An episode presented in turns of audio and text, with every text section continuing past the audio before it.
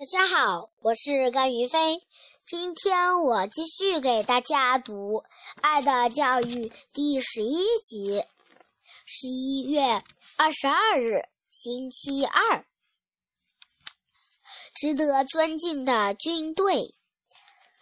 我们的校长自从儿子在部队牺牲后，就常在课余时间到科索河盼去看过路的军队。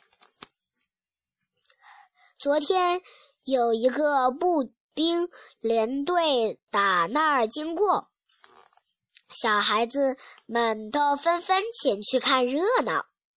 有一个跛脚的士兵走过时，弗兰蒂朝着他笑起来。忽然，一个粗大的手搁在他的肩膀上。回头一看，原来是校长。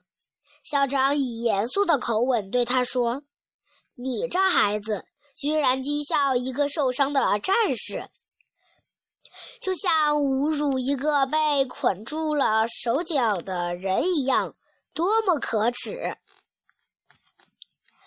弗兰蒂吓得满脸通红。悄悄地溜走了。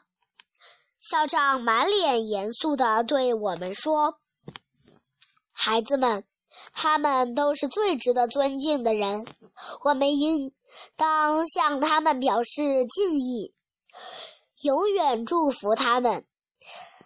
在和平年代，人们往往看不到他们的重要。”可是，一旦外国侵略者侵犯我们的祖国，他们就会为保卫我们的安宁而去拼命。这些战士不比你们大多少，他们都是些孩子。你们的父母在家里同样会想念他们，他们的父母在家里同样会想念他们。他们有穷的，也有富的。他们来自意大利各地。这是一个老连队了，曾参加过1844年的战争啊。士兵们虽然换成了年轻的了，军旗却还是老的。早在二十年前，那时你们还没有出生。不知有多少人在这面军旗下为我捐躯了呢？军旗，军旗！卡隆突然喊道。果然，军旗已经在士兵们头顶上的空中迎风招展。校长又接着对我们说：“孩子们，请记住。”当三色旗从我们面前经过的时候，可别忘记要行举手礼。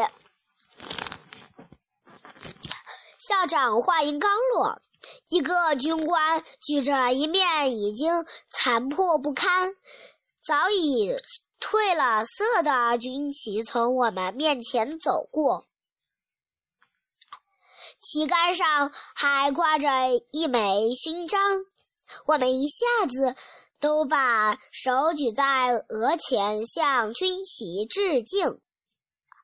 那位军官向我们微笑着，举手还礼。好啊，孩子们，你们做的对。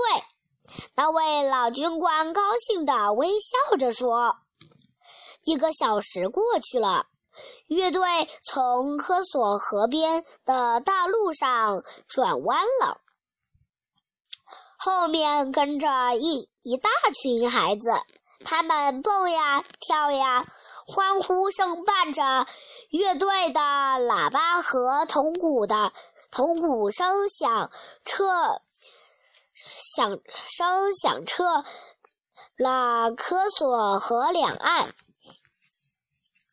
校长眼睛湿润了他像是自言自语又像是对身边的孩子们说多可爱的孩子们从小尊敬军旗的人长大就一定会捍卫军旗。